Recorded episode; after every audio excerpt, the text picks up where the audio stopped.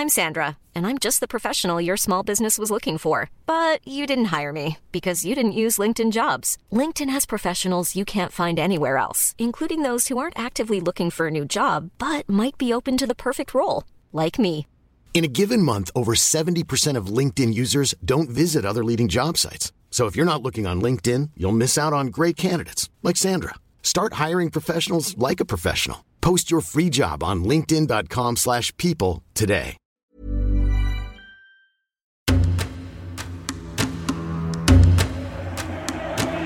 Zinedine Zidane était resté au vestiaire. C'est à la fois un match historique, puisqu'on l'a appelé comme ça. Le premier ballon à proximité du but de Fabien Barthez. Et J'ai envie que ce soit un match normal.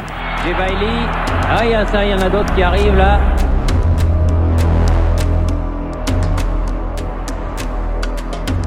En 98, Zinedine Zidane, héros de la finale de la Coupe du Monde contre le Brésil, est devenu le symbole de la France Black Blamber. L'aura de ce joueur exceptionnel fut à l'origine du match de la réconciliation, le France-Algérie d'octobre 2001 au Stade de France. Un stade où était présent Shérif Guémour, journaliste à SoFoot. 20 ans après, il raconte. France-Algérie 2001, l'impossible derby. Épisode 1 Zizou président. La foule en liesse scande des Zizou, président l'effigie du numéro 10 des Bleus est projetée sur l'arc de triomphe, illuminé pour l'occasion aux couleurs de la France. Partout dans l'Hexagone, drapeaux algériens et français mêlés communient en cette soirée du 12 juillet, devenue nouvelle fête nationale avant le très républicain 14 juillet. En Algérie aussi, juillet est un mois de célébration nationale. Depuis 1962, en effet, la date du 5 juillet est le jour de l'indépendance. Une indépendance arrachée à cette même République française. Zinedine Zidane, France-Algérien de la deuxième génération d'immigrés, transcende les courants passionnels du passé et du présent et il apparaît comme le trait d'union rêvé entre deux communautés appelées à écrire ensemble un futur plein de promesses. La victoire est belle. Nous, on a vécu ça sur le terrain. Mais ce qui est magnifique, c'est ce qu'on a fait pour les gens. Et donc d'être, de voir les gens 98 unis comme ça, sortir dans la rue, profiter, euh, ben oui, c'est ça qui est le plus beau. Parce que la victoire est belle, mais le plus beau, et ce qui va au-delà de la- de- du, du foot et du sport, c'est- de voir les gens, euh, Et les gens dans la rue. Et c'est dans cet enchantement collectif de l'été 1998 que Gilles Smadja, le directeur de cabinet de Marie-Georges Buffet, alors ministre des Sports du gouvernement Jospin, lance de concert avec elle l'idée d'un match France-Algérie. La famille du foot français avait envie aussi euh, de, de, de l'organiser, mais il y a eu beaucoup de difficultés, beaucoup de craintes. Et puis voilà, maintenant ça se fait. Et pour moi, j'ai envie de dire, euh, c'est à la fois un match historique, puisqu'on l'a appelé comme ça, mais j'ai envie que ce soit un match normal. Un beau match de foot avec un public chaleureux, convivial. Né lui-même en Algérie, à Annaba, Gilles Smadja a raconté à Thibault Leplat, pour la revue l'Afterfoot, la jeunesse du projet. L'Algérie sortait des années noires du terrorisme et de la guerre civile. Un vent de liberté commençait à souffler sur le pays. L'idée, c'était que le foot, le sport le plus populaire dans les deux pays, pouvait contribuer à relancer la relation franco-algérienne. Gilles Smadja lance alors le projet d'organiser à l'automne 1999 un Algérie-France au stade du 5 juillet à Alger, sous les bons auspices du président algérien Abdelaziz Bouteflika. Mais pour des raisons de sécurité liées au terrorisme, la Fédération algérienne de football doit décliner. C'est donc la France qui organisera le premier France-Algérie depuis l'indépendance avec les deux équipes A. Ce match de la réconciliation, comme on l'appelle, sera disputé au Stade de France à la date du samedi 6 octobre 2001. Un match euh, historique, symbolique et même politique. Au Stade de France, les Bleus vont affronter l'Algérie. Ce match est une première depuis l'indépendance, une rencontre qui a en fait débuté en 1958, l'année où de nombreux joueurs algériens ont quitté la France pour euh, rejoindre le FLN. Plus qu'amicale, la rencontre qui se veut fraternelle s'inscrit bien dans l'idéalisme un peu béat du gouvernement de la gauche plurielle, comme l'avait pointé Karim Nedjari dans son livre Histoire secrète des Bleus 1993-2002. Les décideurs politiques ont voulu inventer une légende en s'inspirant d'un mythe vivant. Grâce à Zidane, le franco-algérien, et à ses coéquipiers adulés par le peuple de France, une page brûlante de notre histoire contemporaine pouvait enfin se tourner. Autre lieu, autre souvenir commun, parfois terrible. En 62, plus de 900 000 Français nés en Algérie, les pieds noirs, sont contraints à l'exode. Et le 5 juillet 62, des dizaines d'entre eux sont massacrés à Oran. Le massacre a débuté des deux côtés. Il y avait l'OS, quand un arabe est descendu, on tirait sur lui. Excite la décolonisation ratée, la déchirure de l'indépendance, la sale guerre, les souffrances des Algériens torturés, celles des appelés du contingent, des rapatriés humiliés, des harkis méprisés. La France n'a jamais osé regarder ce passé. Alors, organisons la soirée du grand pardon dans le stade des champions du monde et que 80 000 personnes soufflent en chœur sur des braises encore rougies. C'est alors animé des meilleures intentions que le gouvernement Jospin va imprudemment instrumentaliser les Bleus champions du monde et d'Europe dans un projet de nouvelle union nationale, désormais multiculturelle, mais que le sport, malgré sa puissance fédératrice, ne peut pas toujours parvenir à réaliser.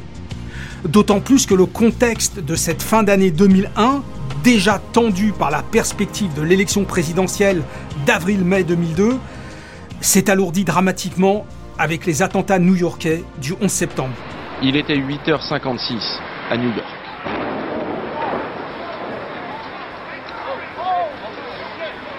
Un Boeing vient de percuter le World Trade Center.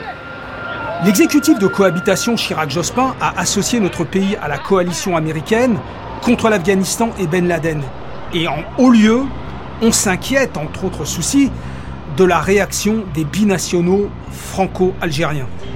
La France s'est engagée en Afghanistan aux côtés des États-Unis juste après les attentats du 11 septembre. 3000 soldats français sont aujourd'hui présents sur place. Et en mars dernier, le président avait annoncé l'envoi de renforts dans le pays. Décision critiquée à l'époque par l'opposition qui craint un enlisement du conflit. Est-il opportun dès lors, dans ce contexte brûlant de terrorisme international, de maintenir ce France-Algérie? Marie-Georges Buffet répond par l'affirmative dès le lendemain, 12 septembre. Annuler ce match aurait été une insulte pour le peuple algérien qui n'était pour rien dans les attentats de New York. La rencontre aura donc bien lieu le samedi 6 octobre 2001. Or, le mois d'octobre est aussi chargé d'un événement tragique qui hante toujours l'inconscient des Algériens de France.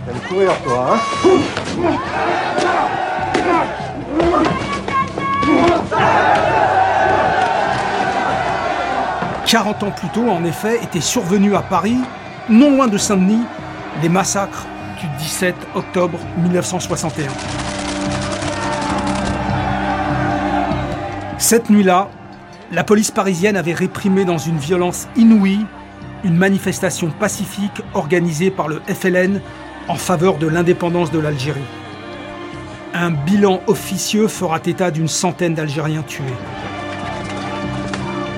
Dans ce double contexte national et international très électrique, le match France-Algérie est classé à haut risque par la FIFA et il nécessite un dispositif de sécurité qui va renforcer le plan Vigipirate. On mobilise ainsi 1200 fonctionnaires de police à l'extérieur du stade au lieu des 150 habituels et 1200 stadiers au lieu des 800 normalement employés.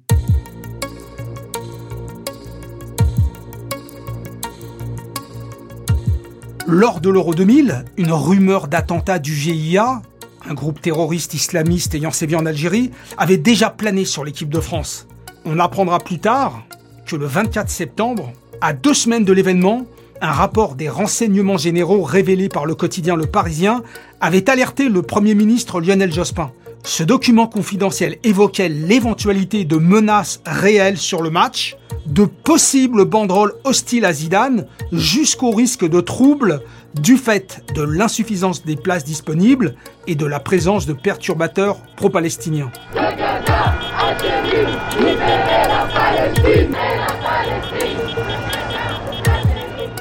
Des milliers de drapeaux palestiniens auraient été vendus à Barbès dans les jours précédant la rencontre. Des jeunes de banlieue nord ont averti certains médias qu'ils ne laisseraient pas l'équipe d'Algérie se faire humilier, quitte à interrompre le match si le score devenait trop élevé pour l'Algérie. Car c'est aussi l'autre hiatus, sportif celui-là, qui fait craindre d'autres turbulences. Il y a un déséquilibre évident entre les Bleus quasi invincibles, champions du monde et d'Europe, et les Fennecs d'Algérie tombés dans les profondeurs du classement FIFA. Les Fennecs prennent donc prématurément la porte de la compétition. Et oui, et pourtant, ils étaient tout de même dans les favoris, en tout cas au début de cette compétition.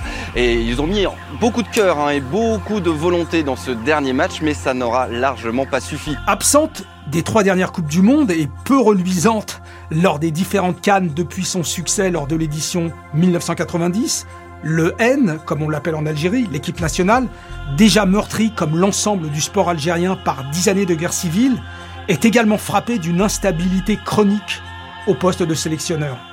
Le célèbre Rabat Madjer, revenu coacher l'Algérie au Stade de France, est le sixième entraîneur en trois ans.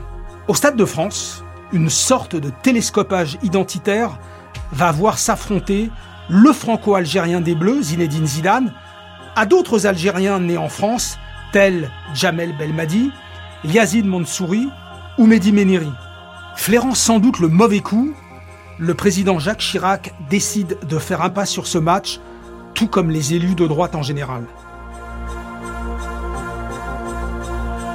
D'ailleurs, dans son conducteur de la soirée du samedi 6 octobre, la chaîne TF1 qui retransmet le match avait même prévu l'éventualité d'un envahissement de terrain avant la fin de la rencontre.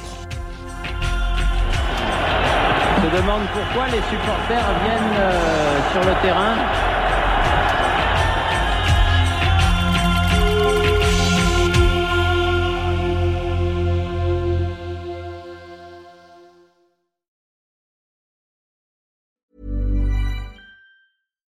When you make decisions for your company, you look for the no-brainers. And if you have a lot of mailing to do, stamps.com is the ultimate no-brainer. It streamlines your processes to make your business more efficient, which makes you less busy.